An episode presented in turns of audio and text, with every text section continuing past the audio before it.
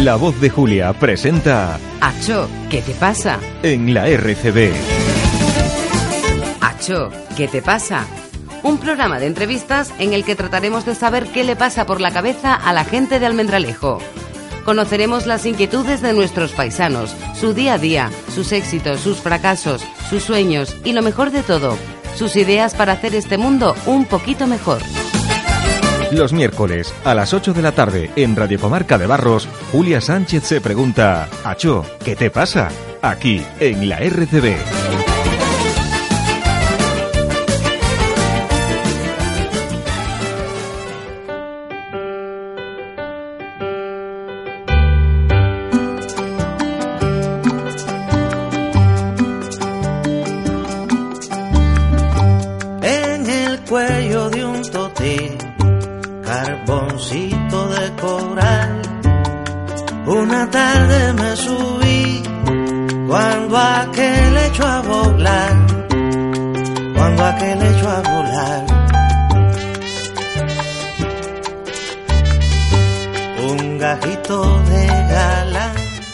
Y gracias por escuchar nuestro Hacho que te pasa, el programa de entrevistas que protagonizan las gentes de Almendralejo. para sentirme mejor. Saludamos también a los oyentes de Radio Comarca de Barros que pueden seguirnos todos los miércoles a partir de las 8 de la tarde. Este año la ONG medioambiental DEMA de Almendralejo celebra su trigésimo cumpleaños. Tres décadas desarrollando programas encaminados a la educación ambiental de las personas y paralelamente proyectos profesionales enfocados a la protección y conservación de especies amenazadas. Al compás de la Fundación DEMA en 1990 surge un reto encaminado a la recuperación de la fauna amenazada, el primer programa de cría en cautividad del cernícalo primilla desarrollado en Extremadura.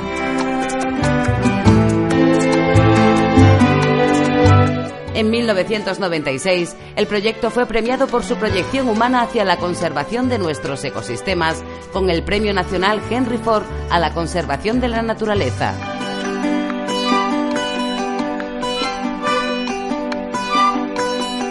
El fundador y promotor de DEMA es Pepe Antolín, un joven hornachego que vino a estudiar magisterio al Centro Universitario Santa Ana en la década de los 80. Desde su puesto de trabajo en la farmacia de Ángel González, situada frente al Centro de Salud San José, Pepe despachaba, además de recetas, píldoras de educación ambiental. fantasma. En el Centro de Educación Ambiental Las Aguas, donde desarrollan su labor, conversamos con nuestro invitado que asegura recuerda su infancia como la de un auténtico niño salvaje.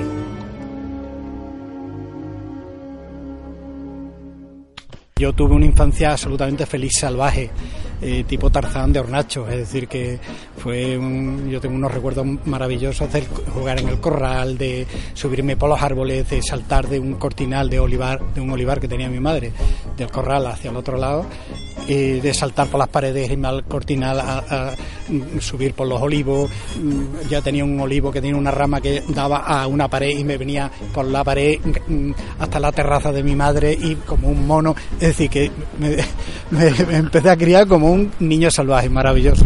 Y a partir de ahí ese contacto intenso con, con con animales domésticos, pues ya me fue, un día me llegó cuando ya tenía, ya era mayorcito, cuando tenía sobre 20 años, me llegó un milano de un vecino que le había caído de un nido, a ver qué podía hacer con él y a partir de ahí me fui enganchando con, con los bichos salvajes, me fui informando de qué problemas que tenían, etcétera, etcétera, etcétera, y a partir de los 20, 21 años pues ya me empecé a lanzar. Eh, hice, sí, hice magisterio aquí en Almendralejo, en la Escuela Universitaria de Santana, y iba y venía, pero claro, en ese sentido ya la- mm, después me vine a vivir a Almendralejo, tenía menos actividades allí en Hornacho, pero no dejaba de tener el apoyo y la comprensión de mi madre en el corral y y un montón de bichos mientras aunque vivía aquí estaba haciendo magisterio pues le tenía allí una cuadra un no sé cuánto todo lleno de búho real aquí un águila un buitre en la otra en el otro corral en fin y todo esto estamos hablando pues finales de los 70 principios de los 80 sí. Eh, fue mm, algo muy entrañable cuando mm, empecé a contactar con gente de, de, Almendralejo con Carlos Brí eh, me llegó el, eh, a través del Pata Negra, que el bar que tenían allí, pues ya tuve contacto con él, le gusté, pusimos un chiringuito para sacar dinero en las candelas ahí al lado de la farmacia, cerca del colegio y tal, y y, se me acercó, oye, que si necesita algún día apoyo tal, pues ¿qué me fue a decir? A los tres días le estaba pidiendo un corralón que tenía allí en las afueras abandonado para traerme los bichos de hornacho. Entonces ese, eh, ese corralón de Carlos me vino a, hacer de inicio de, ir alojando bichos que me iba trayendo a hornacho, los que tenía allí, pero primero tuvimos que limpiar el corral donde había tenido vacas o cerdos, no recuerdo, eh, con algunos chavalitos que ya empezaban a colar conmigo aquí, porque yo en la, en la calle Palacio, esa colaboración era de una escuela de naturaleza que ya hice dentro de mi propia casa, en la calle Palacio, una casa de, de, los, de los antiguos, de los parientes, de la familia, pues establecí una, una habitación, establecí allí un aula de naturaleza, una, em, y una de las habitaciones de la casa la tenía dedicada pues, a aula de naturaleza y colaboraba con otra gente, con ADN, con gente de, del entorno, pero siempre implicando proyectos propios, ¿no? Y siendo prácticamente autogestor de aquellas cosas, ¿no? Y teniendo tu, tu espacio. Eh, ya mm, me fui al ayuntamiento que necesitábamos tener más, más espacio para los niños y me dijeron, pues hay una casa de los maestros ahí en San Antonio que se desalojará y tal, tal, tal. Y yo ya me fui a la casa y aquello no se acababa de desalojar, no se acababa de arreglar. Y un día digo, y iba Felipe, oye, no, no, ya se arreglará, ya, os iremos. Y un día me eh, avisé a todos los padres de todos los niños que venían y me, presenté con 20 o 30 niños en, en la, en la en el ayuntamiento. Eh, Felipe me dijo, eh, no, recuerdo que fue la, la, secretaria que me dijo, mira, pues Felipe está reunido y no, no te puede atender ahora, es todo en la parte de arriba y tal. Y, y me dijo, y digo, pues no pasa nada, esperamos aquí a que venga. Y, fue gracioso porque digo, oye, chavales, si a, alguno le entra ganas de, mear, no se os ocurra iros al bate. Mira, allí hay una maceta, allí hay otra y allí hay otra. Bueno, todos riéndose, no sé cuánto, claro, la chavala salió a toda, a toda máquina con mi presión de... mi presión de, de, amenaza de que los niños iban a mear las macetas. y, no se me ocurrió otra cosa, la verdad es que funcionó maravilla. Eh, el Felipe se presentó en cinco minutos allí y me dice, venga Pepe, pasa a mi despacho. Y, le dije, no, no, Pepe no viene solo, pasamos todos o no pasamos ninguno. Y ese fue el inicio de la escuela de, de, naturaleza, de la cesión de la casa que teníamos en San Antonio, que estuvo muchos años allí, una casa de los maestros donde iniciamos el primer proyecto de cría en cautividad de Primilla en 1990, etcétera, etcétera. donde nació Dema. Exacto.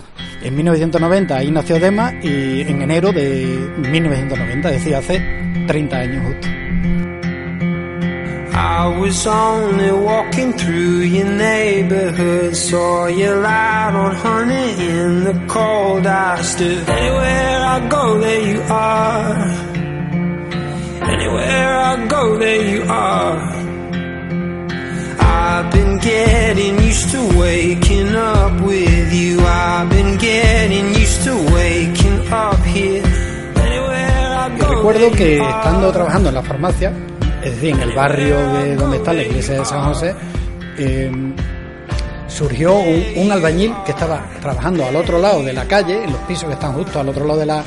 Mm, construyendo esos pisos que están al otro lado de la iglesia, me, vino en la hora del bocadillo, el hombre, fíjate tú, en la hora del bocadillo vino que, y me decía, oye, que, hemos estado viendo a las cigüeñas, esto sería febrero, marzo, hemos estado viendo a la pareja de cigüeñas que están intentando eh, acarrear pasto y se le cae al suelo, se le cae al suelo, y se le cae al suelo.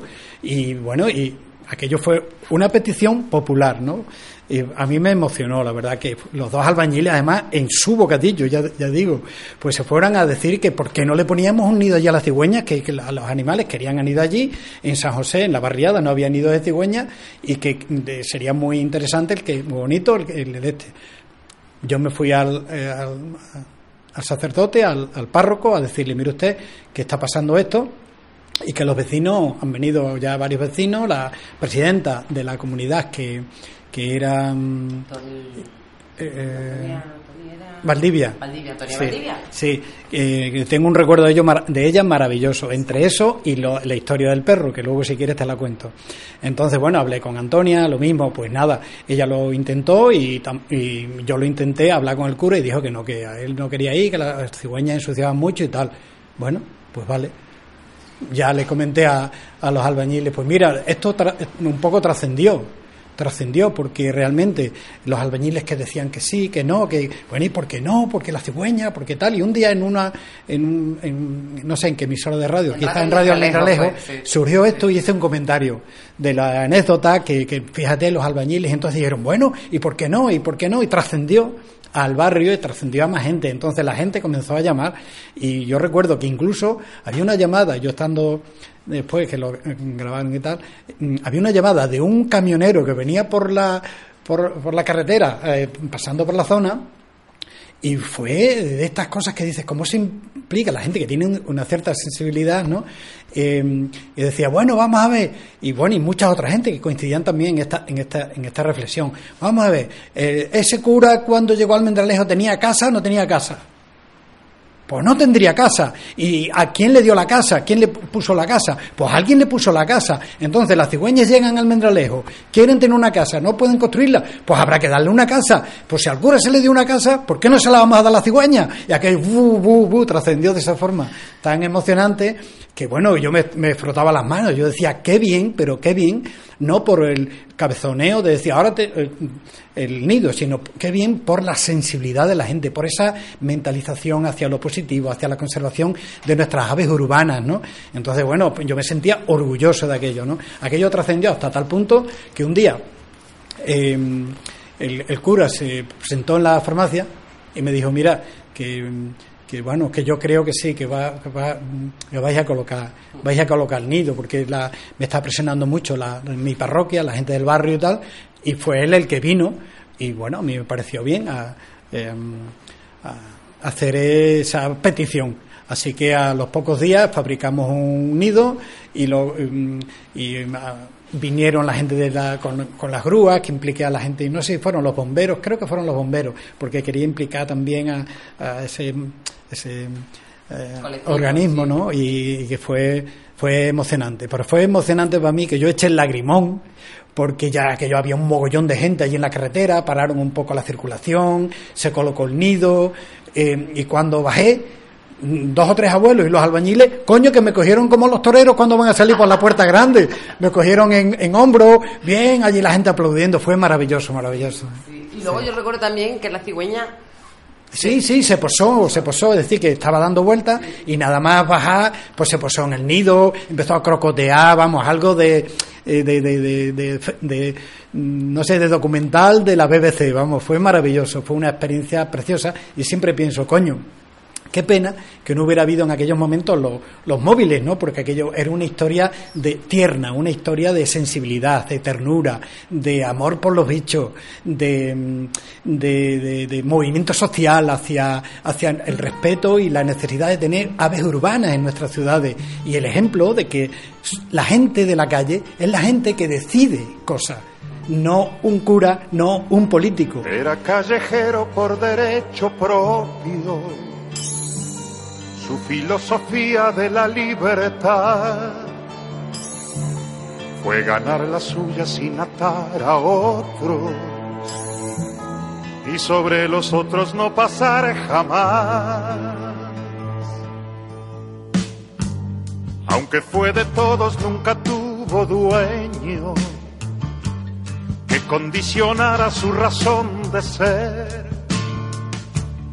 Libre como el viento era nuestro perro, nuestro y de la calle que lo vio nacer. Era un callejero con el sol a cuestas.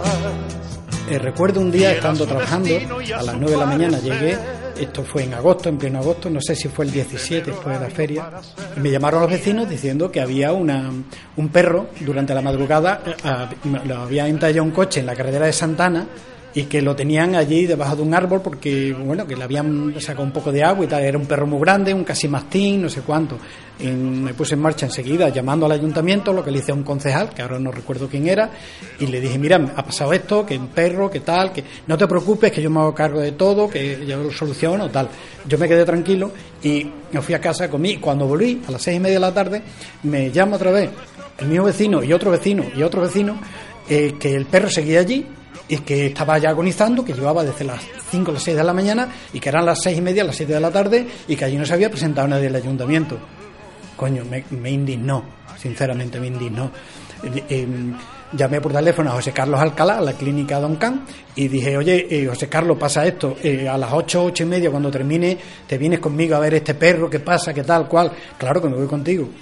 Lo recogí, nos fuimos al, a, la, carretera. Em, miró el perro y dijo, pues tiene alguna vertebral rota, hay que eh, eutanasiarlo. Le pinchó un y, y lo eutanasió.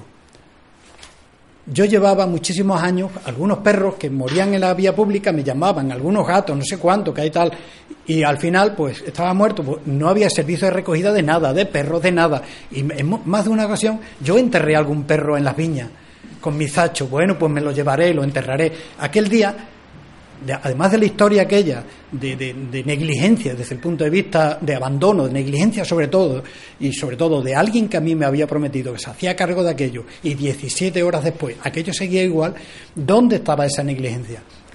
Cogí el perro, lo metí en el maletero al coche, me lo llevé al ayuntamiento, saqué el perro, lo puse el ayuntamiento, yo solo, ¿eh? completamente solo, el veterinario se fue. Y y, llamé al municipal de Puerta. Le dije, ¿hay alguien en el ayuntamiento? Y me dijo, está el alcalde y, y, un concejal. Pues que baje alguno de los dos y que me explique, porque esta criatura ha estado sufriendo con la columna vertebral rota 17 horas en la vía pública, los vecinos llamando, yo llamando y toda la historia que he contado. Y nadie se ha preocupado. Y he tenido que hacer esto. Yo quiero que alguien venga y me explique qué está pasando. En aquel momento, eran las nueve, nueve y cuarto, coincidió con que había una reunión de, em, cerca de un a la hora de un pleno o antes de un pleno de los presidentes de las barriadas y, eh, con los concejales, el alcalde y todo. Entonces el alcalde era Morán. Joselito, José García Bote estaba en la oposición y se presenta, iban llegando todos y yo le iba contando la historia a todos. Hubo un momento en el que yo me sentí tan solo allí que yo miraba para atrás y decía, ¿qué, qué pinto yo aquí con un perro muerto en la puerta del ayuntamiento? Con lo bien que estaría a las nueve y media en mi casa sentado con mi cervecita y con mi tortillita de patata. Miraba izquierda y derecha y decía, pero yo ya me he metido en esto y tengo que tirar para adelante, a ver qué pasa. Bueno, fueron llegando a la gente. Pero pensaba eso, ¿eh? te lo juro. Es decir, que yo soy una persona normal, como todo el mundo, no soy Pepe, no soy Pepe Man. Pues estaba preocupado y yo decía, qué, qué tonto soy, tío, que, me complico la vida. Pues sí. Vale, bueno, pues allí estaba, complicándome la vida. Y el perro muerto allí. El perro muerto en medio de. Eh, yo en, el ayuntamiento, en la puerta del ayuntamiento. En la misma puerta del ayuntamiento, en la puerta de atrás, en la puerta de atrás, pero en la puerta. Y, y, yo con mis piernas abiertas, en señal de, de estar clavado con mis pies en el suelo, ¿sabes? Eh, y, el perro a 20 centímetros. Es decir, yo no me moví en ningún momento de allí. Fueron llegando, le, le, comenté todo esto a todos los que fueron llegando. Claro, la gente, hubo un momento que dijeron, aquí no entra nadie en la reunión hasta que no salga el alcalde y dé una solución a esto. En aquel momento se presentaron seis policías, dos policías locales y cuatro policías nacionales. En aquel momento eh, el jefe de, jefe de la policía, no vamos a dar nombre, me dice, Antolín, acompáñame a la comisaría, por favor. Y Antolín dijo, em, mira, si quieres que vaya a la comisaría, iré después de que me solucionen toda esta situación a la que vengo. Pero si me tienes que llevar ahora, me vas a llevar arrastrando. Y de pronto se una, una voz femenina allí detrás, que era Antonia Valdivia, y que dijo, oye, oye, lo, llamó por su nombre. Oye, oye, que si te llevas a Antolín arrastrando, también me vas a llevar a mí arrastrando. Hostia, yo me sentí en aquel momento Fuente Ovejuna. ¡Fuente Ovejuna! ¡Viva el rey Fernando! ¡Mueran malos cristianos y traidores! ¡No me queréis Yo siempre pensé, que qué fácil hubiera sido resolver esto, nada más llegar el Pepe Antonín con el perro, sale el guardia de puerta y, Y en ese momento sale el alcalde, un concejal, y dice, ¿qué ha pasado, Pepe? Pues mira, esto ha pasado. Pues bueno, venga, al parque de obra, venga, que vengan a recoger esto. Y sin embargo me mandó a la fuerza pública.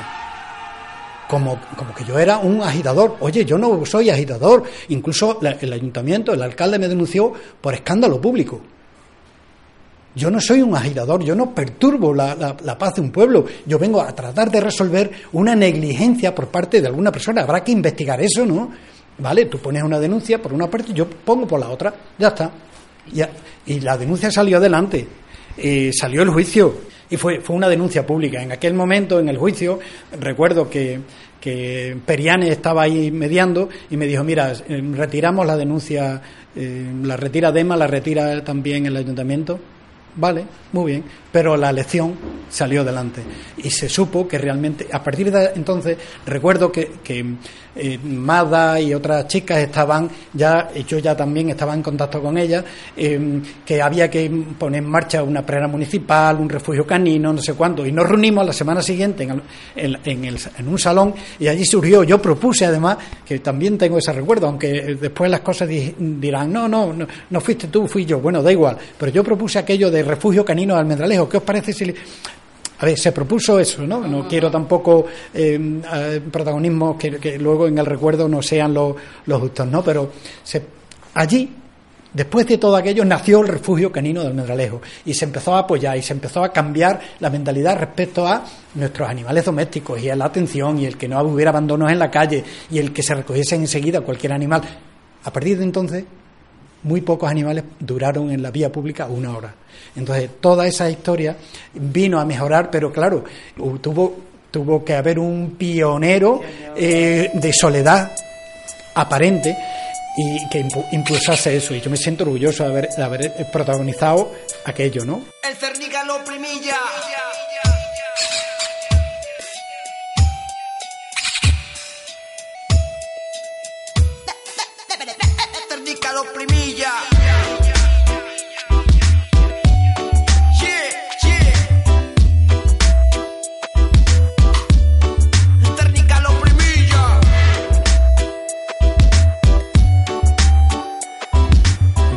Patio de Dr. Fleming, de la casa de los maestros, fue donde yo tuve los primeros cernícalos que venían de, Grefa, de Madrid, y que yo no sabía que era un cernícalo primilla y que era un cernícalo común, no lo sabía. Yo a partir de ahí eh, los estuve observando, tal, tal.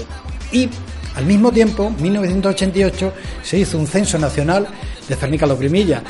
Pues yo me puse en marcha y, me, y, me, y colaboré en el censo. Y dio el resultado de que había 6.000 parejas en España. Es decir, que si en 1950 había 100.000, en 1988 había 5.000, era borde de la extinción. Y ese fue el momento en que dije, hostia, Cernica los Primillas.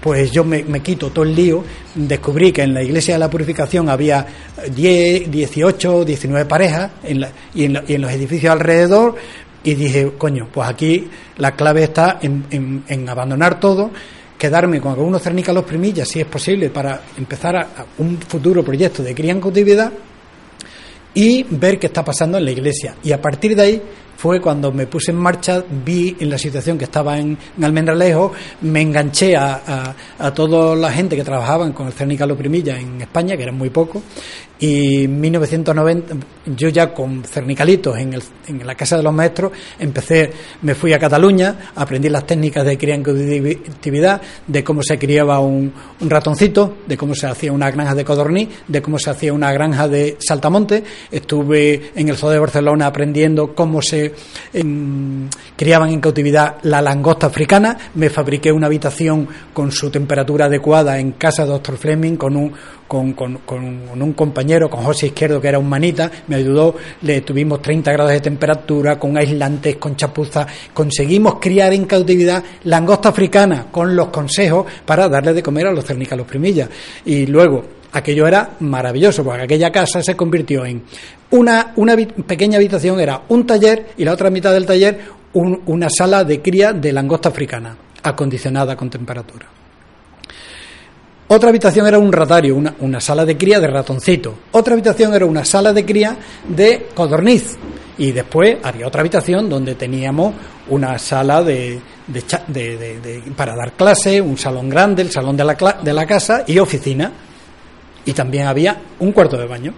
Y luego el la cocina era la sala de incubadora, la adecuamos para sala de incubadora. Y el exterior, pues ya la- el patio, que era un pa- patio ancho, pues allí hicimos nuestras aulitas, que las iba haciendo todas las noches con los niños, con un foco allí que me iban ayudando, pum, pum, pum, pum, pum, pum. Y ahí comenzó el primer centro de cría de Cernica Los Primillas, después de, de que yo en mis vacaciones me iba personalmente, pues mm, poniéndome al día, preparándome con todas las técnicas, mm, pero aprendí primero a criar ratón, codorniz, etcétera, etcétera, para tenerle la base de alimentación a los cernícalos. Y luego empecé a, eh, aprender a, cómo se criaba el cernícalo primilla.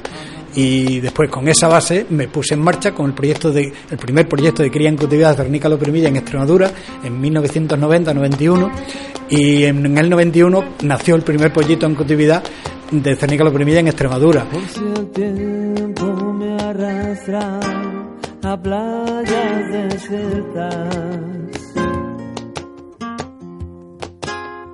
Hoy cierro yo el libro de las horas muertas. Hago pájaros de barro. Hago pájaros de barro y los echo a volar.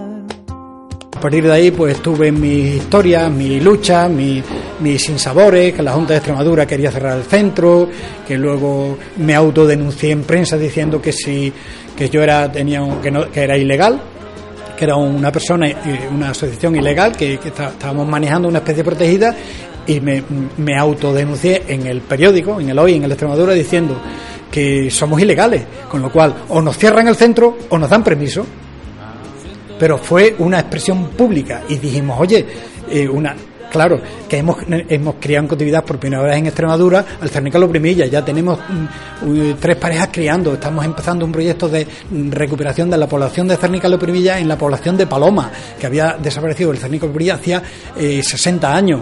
Obligamos a la Junta de Extremadura con esa autodenuncia a que, a, que nos dieran el permiso de manipulación de especies protegidas, nos, nos dieron el, el reconocimiento de un centro de cría y nos pusimos en marcha. Pero fue un, un impulso de valentía, de decir, aquí hay que, es una jugada de ajedrez, hay que dar jaque al rey. Y, y bueno, vino la reina y nos abrió el centro.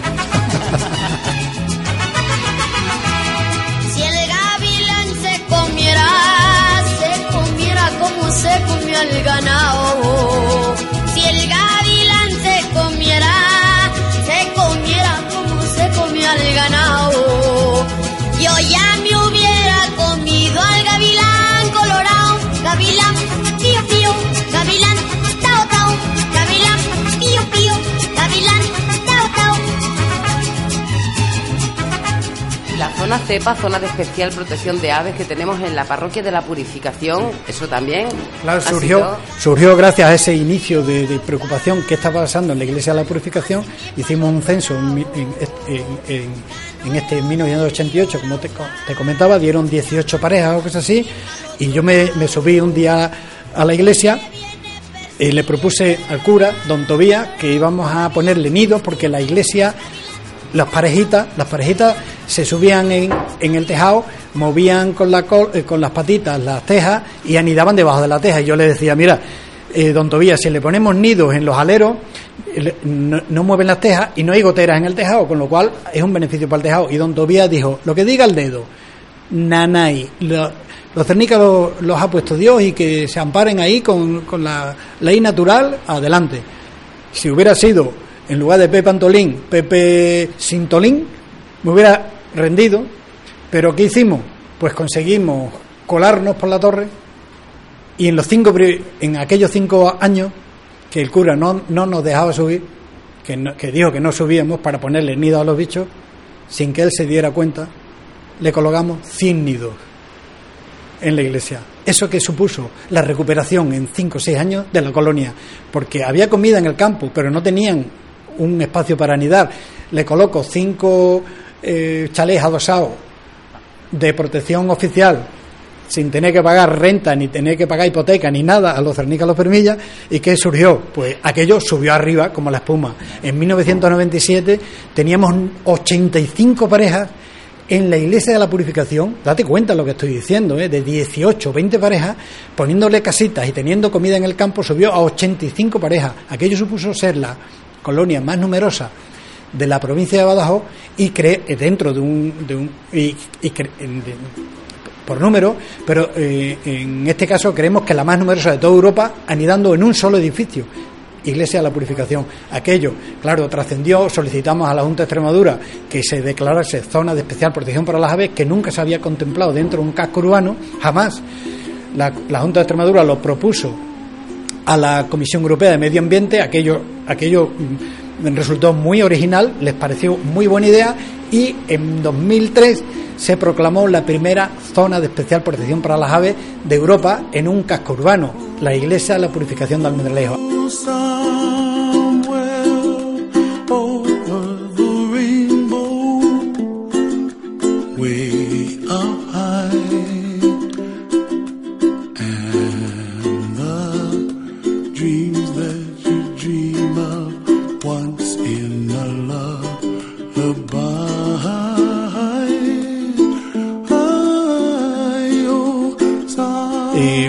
Recuerdo un alcalde que vino y me dijo, sí, sí, lo que vosotros hacéis aquí es una labor de educación ambiental, tal, tal, tal, pero esto es intangible.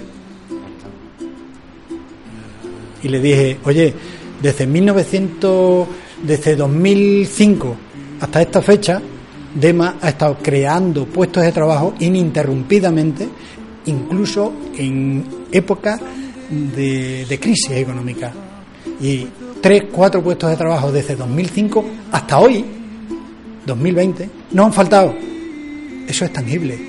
Hay familias que están en Almendralejo trabajando. Hay familias que han alquilado casas en Almendralejo durante estos años. Hay familias que han comido. Hay, hoteles que también eh, se han beneficiado de eso.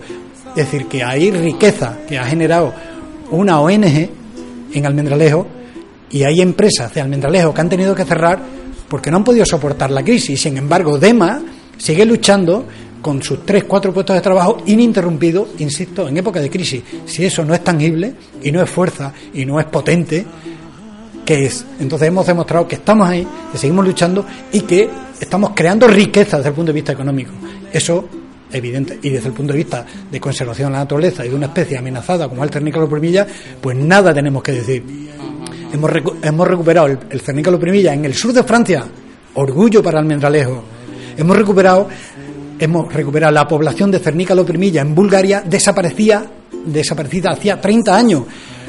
Y ahora mismo hay una colonia de 25, 30 parejas con hijos de cernícalos primillas nacidos en Almendralejo. Almendralejo otra vez en Europa. La colonia de cernícalos primillas de la Alhambra de Granada, el monumento histórico más visitado del mundo, recuperado gracias a que el patronato de la Alhambra de Granada pidió, pidió a DEMA a finales de los 90 un proyecto de recuperación de Cernica Loprimilla allí. Se recuperó la población de Cernica Loprimilla en el monumento más importante del mundo, la Alhambra de Granada. Y lo recuperaron gente de Almendralejo, otra vez Almendralejo, en la cúspide de la conservación de la naturaleza. Es decir, que somos embajadores de Almendralejo en el mundo en este caso en Europa y en el norte de África, embajadores de Almendralejo en Europa con el cernícalo primilla. Yo creo que esa embajada, a costa de pagar la luz, el agua y el teléfono, simbólicamente, el Almendralejo le ha sacado partido, ¿no? Desde el punto de vista de bandera de Almendralejo, de dignidad, de alto nivel, de responsabilidad, de lucha por la conservación de la naturaleza. Ahora mismo dicen Almendralejo, ah, sí, allí están los del cava, los del vino, pero también los del cernícalo primilla. Eso es un orgullazo.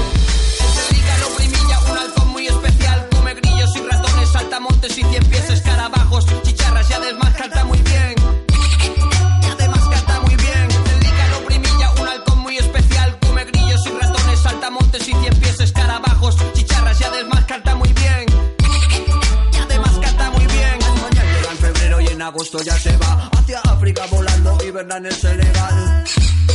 Hiberna en el Senegal. Hiberna en el Senegal. El agricultor contento convive con la rapaz por ser un halcón muy útil, insectívoro total. insectívoro total. Sí, es una especie protegida porque es, una, es, un, es, una- es un ave insectívora. Y como todas las aves insectívoras, eh, el beneficio que hacen a la, a la sociedad es extraordinario, a las personas, ¿no? Eh, además de a los cultivos, porque un cernícalo primilla, el 80% de su dieta son saltamontes, ratoncillos y todas las animalillos que le hacen daño a, los cultivos. Si había 100.000 parejas en España hace eh, a mediados del siglo XX, los, cultivos estaban entre las cigüeñas, los cernicas, los primillas, las abutardas, los sisones, etcétera, etcétera, comían una inmensa cantidad de, de insectos. Eso es un beneficio absoluto para la agricultura, inapelable. Con lo cual, por eso estas especies son especies sagradas, protegidas, porque son una ayuda para el agricultor. Eso supone que son biocidas naturales. Tienes el ejemplo, no solo del cernicaloprimilla, pero en el ejemplo particular de los aviones comunes, que esa es otra historia, negra para almendralejo, menos mal que el cernicaloprimilla solapa cualquier historia negra de, dentro de, de, la- de las aves urbanas almendralejo. El avión común que, ani- que anida, que sigue anidando, gracias, nunca mejor dicho, gracias a Dios, en la, en, en el- en la- porque Dios sido, eh, como decía Don Tobías, Dios es el que el que manda en la naturaleza y en la iglesia, en la en la escuela de idiomas, pues fue obra de Dios, evidentemente. Y se tiraron los nidos, los nidos los tiró el ayuntamiento ignorantemente, y es a lo que voy. Si yo tiro 270 nidos de una especie que está comiéndose kilos diarios de insectos, estoy cometiendo un grave, gravísimo error, pero un gravísimo error que puede repercutir en la propia salud de los habitantes de ese barrio. Ahora mismo, insecto tigre, el mosquito tigre, que es tan letal a todos los niveles, está en toda la, en- en la costa mediterránea. A nosotros nos han pedido ya que fabricamos nidos artificiales para muchas aves, nos han pedido que si podemos colocar nidos para aviones comunes en algunos ayuntamientos de la, de la- de- del Mediterráneo. Y en Almendralejo se están tirando los nidos porque se cagan. Ignorancia absoluta. Oye, si los pajaritos se cagan, me están haciendo un beneficio extraordinario porque gratuitamente se están comiendo kilos de insectos. En esa ocasión eh, hicimos un cálculo de 270 parejas de, de avión común más sus, más sus hijos en, una, en un mes. Se, se comían 40 o 50 kilos diarios de, de mosquitos, solo comen insectos, solo. Entonces, mm, padre mío ignorante, ¿qué estáis haciendo por Dios? Estamos matando a la gallina de los huevos de oro, estamos matando a, a, a quién nos está haciendo un beneficio. Menos mal que, como decía, gracias a Dios, se pusieron unos hierros para que no anidasen y lo hicieron con tal eh, nulidad que lo que hicieron fue favorecer que los, lo- que los aviones pudieran construir sus nidos de barro entre los hierros esos que estaban construidos precisamente para fortalecer los nidos de los aviones el año siguiente. Fue una obra de Dios, sin ninguna duda, fue un milagro.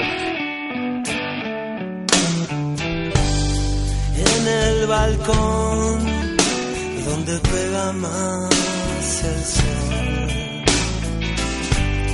mirando pasar a los pájaros volar. No quiero saber de dónde vienen volando. No quiero saber. Nosotros lle- llevamos 10, 12 años pues tratando de dignificar la vida de los animales, de las aves en este caso, eh, con un nuevo concepto. Y el nuevo concepto es que, eh, bueno, partiendo de que se han hecho las cosas de una forma chapuza, es decir, a las aves siempre se le ha eh, puesto una chabola porque se ha pensado, bueno, pues con cuatro maderitas y con un tejadito de chapa van apañadas. Bueno, eso al, al cabo del tiempo pues es perecedero porque la, la madera mm, se pudre y, y desaparece, se cae. Pero también hay que tener en cuenta que el calor en esta, en esta zona geográfica es enorme y, y- los pollitos se mueren cuando nacen. Bien, pues yo llevo 10 años trabajando, investigando acerca de la eh, diseño de nidos, de nuevos materiales, etcétera, etcétera. Y hemos pasado por fases enormes que las tenemos aquí, como verás, ¿no? Los nidos de madera, los cántaros de barro, los otros de cemento y, y tal. Y hemos llegado a un diseño en el que hemos descubierto que utilizamos un material muy aislante, una cal que protege ese material aislante, que es muy ligero y al mismo tiempo transpirable y estamos haciendo nuevos diseños. Hemos hecho esta presentación a la propia Junta de Extremadura, a los técnicos les ha gustado. En su momento eh, nos ha tocado también participar en este proyecto LIFE que te comentaba como diseñadores eh, de los nidos que la Junta ha, ha colocado en la cepas de cernícalo-primilla, hemos diseñado nosotros el nido, pero paralelamente seguimos con nuestra investigación con otros materiales y eh, ha sido y, esto ha, tenido un éxito tal que, la propia Dirección General de Turismo de la Junta de Extremadura en 2018 nos invitó eh, a participar en su stand en la Berfer, en la feria internacional más importante del mundo que se celebra todos los años en Inglaterra. Estuvimos ahí una semana en el stand de la Junta de Extremadura de Turismo y interactuando con, con, todos los ornitólogos del mundo, ¿no? Los especializados sobre todo, los ingleses, italianos, griegos. Bueno, pues a partir de ahí eh, seguimos diseñando, seguimos construyendo, nos han empezado a llegar pedidos y llevamos ahora mismo un año, un año completo sin parar haciendo nido. Estamos exportando nido a Italia, estamos exportando nido a Grecia, eh, estamos con un proyecto que quizá que salga en Portugal y también en muchísimas regiones de España, eh, Navarra, eh, Castilla-La Mancha, eh, Valencia, Andalucía, es decir, nos conocen ya porque los nidos de dema de almendralejo, ya no solo los nidos de cernícalo sino los nidos de dema. Tenemos proyectos ya aprobados por empresas potentes de España para la instalación de nidales, de construcción de primillares, etcétera, etcétera, etcétera.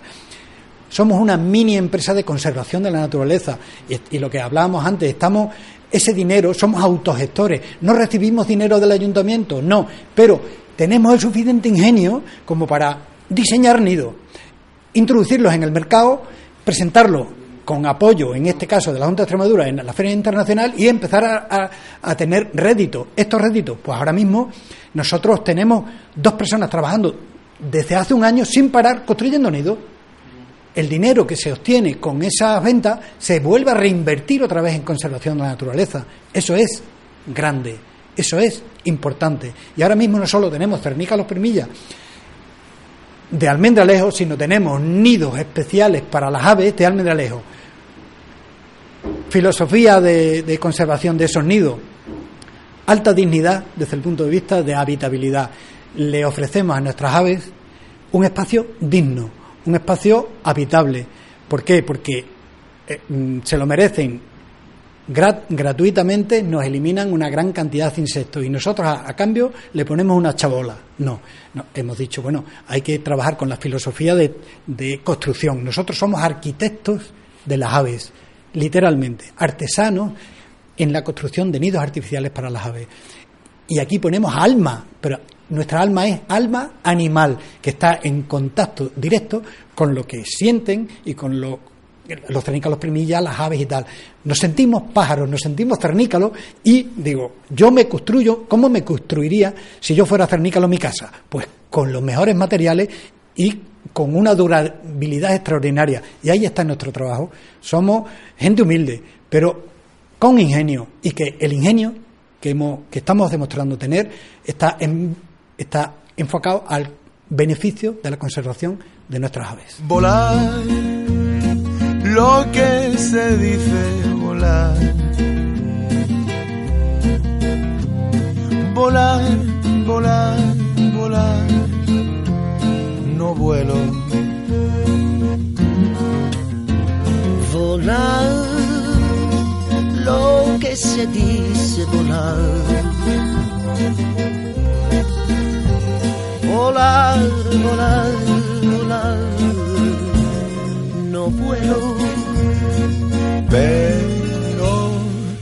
desde que cambié el palacio por el callejón, desde que rompí todas las hojas del guion, si quieres buscarme, mira para el cielo. desde que me dejé el bolso en la estación y le pegué fuego a la tele del salón. Te prometo, hermano, que mis suelas no tocan el suelo. Solté todo lo que tenía y fui feliz. Solté las riendas y dejé pasar. No me haga nada aquí, no hay nada que guardar. Así que cojo impulso y a volar. Lo que se dice volar. Volar, volar, volar, no vuelo. Volar. Lo que se dice volar, volar. Volar, volar, volar, no vuelo. Pero desde que tiré las llaves ya no quiero entrar. Desde que quemé las naves y aprendí a nadar. Si quieres buscarme, mira para el cielo.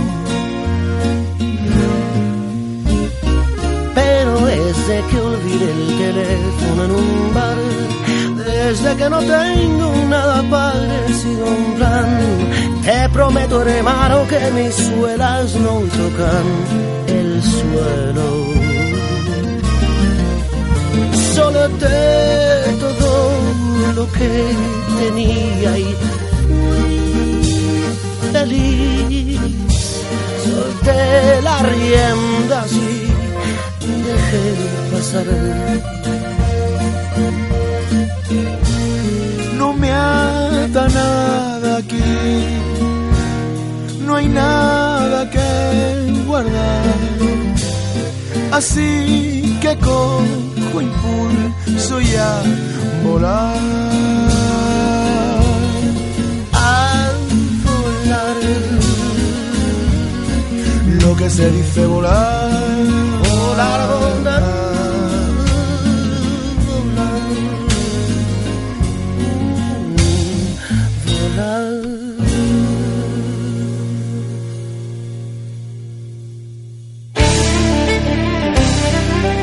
La voz de Julia presenta Acho, ¿qué te pasa? en la RCB.